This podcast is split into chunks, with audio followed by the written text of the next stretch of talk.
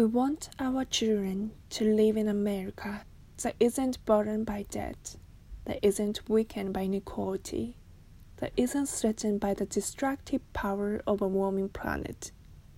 We want to pass on a country that's safe and respected and admired around the world. A nation that is defended by the strongest military on earth and the best troops this world has ever known. But also a country that moves with confidence beyond this time of war to shape a peace that is built on the promise of freedom and dignity for every human being. We believe in a generous America, in compassionate America, in a tolerant America, open to dreams of a migrant daughter who studies in our schools and preaches our flag. To the young boy on the south side of Chicago who sees a life beyond the nearest street corner.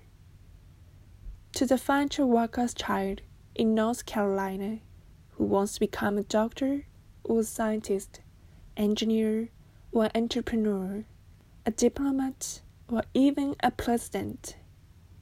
That's the future we hope for. That's the vision we share. That's where we need to go forward.